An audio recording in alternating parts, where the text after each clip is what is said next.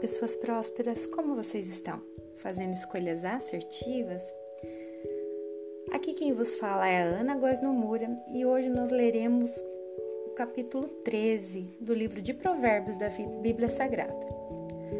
O filho sábio acolhe a instrução do pai, mas o zombador não ouve a repreensão da mãe. Do fruto de sua boca o homem desfruta coisas boas, mas o que os infiéis desejam é violência. Quem guarda sua boca, guarda sua vida, mas quem fala demais acaba se arruinando.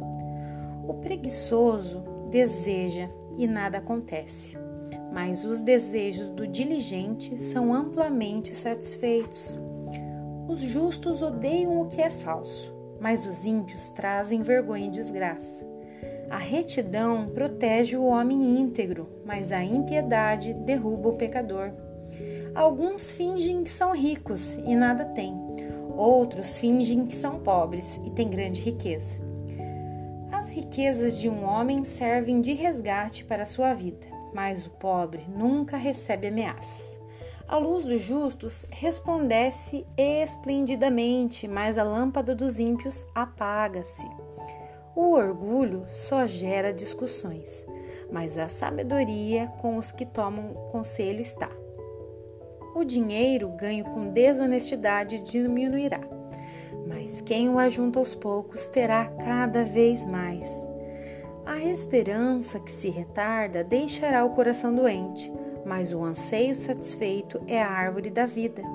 Quem zomba da instrução pagará por ela mas aquele que respeita o mandamento será recompensado.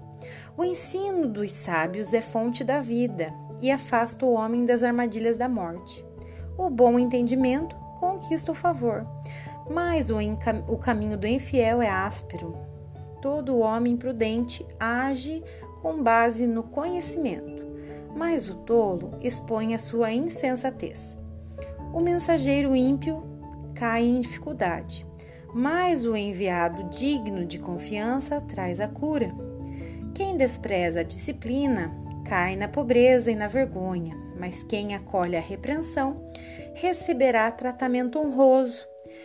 O anseio satisfeito agrada a alma, mas o tolo detesta afastar-se do mal.